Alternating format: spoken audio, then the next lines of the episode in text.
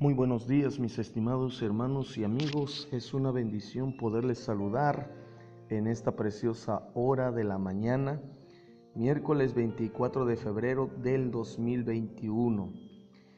Te recuerdo que estás sintonizando la buena semilla.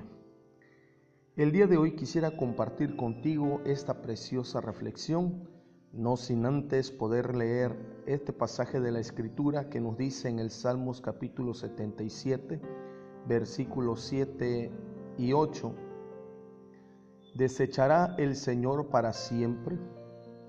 ¿Ha cesado para siempre su misericordia? ¿Se ha acabado perpetuamente su promesa?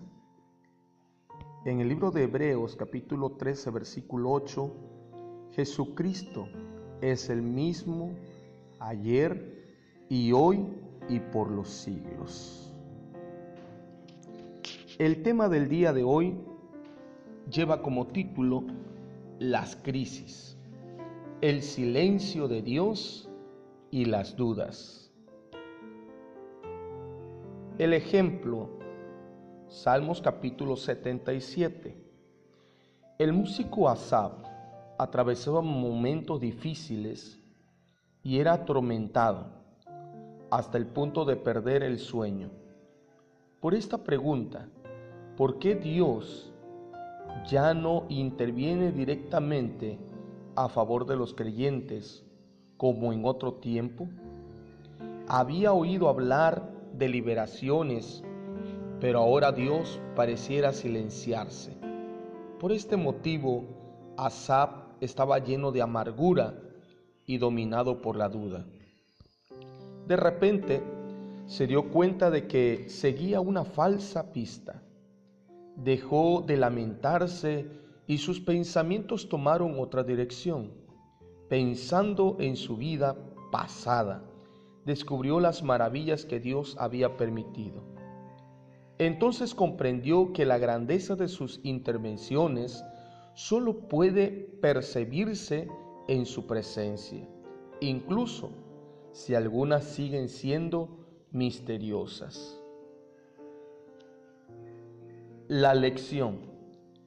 A veces juzgamos el amor del Señor en función de nuestras circunstancias. Como nos, como nos parece que ya, no, que ya no interviene, empezamos a dudar de Él pero estos pensamientos no cambian nada con respecto a su fidelidad y nos impiden disfrutar de las consolaciones que Él nos prepara.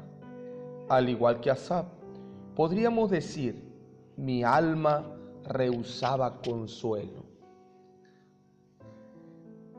Lamentarse pensando que para los creyentes de antes la vida era más fácil es un error algunos cristianos fueron cruelmente perseguidos.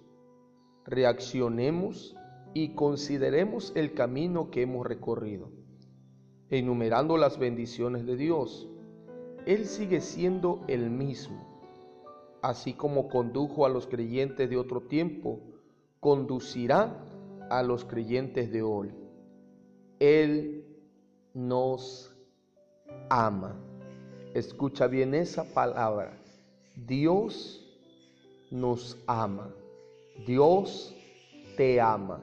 Y de eso no hay que dudarlo. Continuaremos con esta misma reflexión el día de mañana, si Dios así nos los permite. Recibe un fuerte y caluroso abrazo de parte de la familia pastoral Betanzos Vázquez.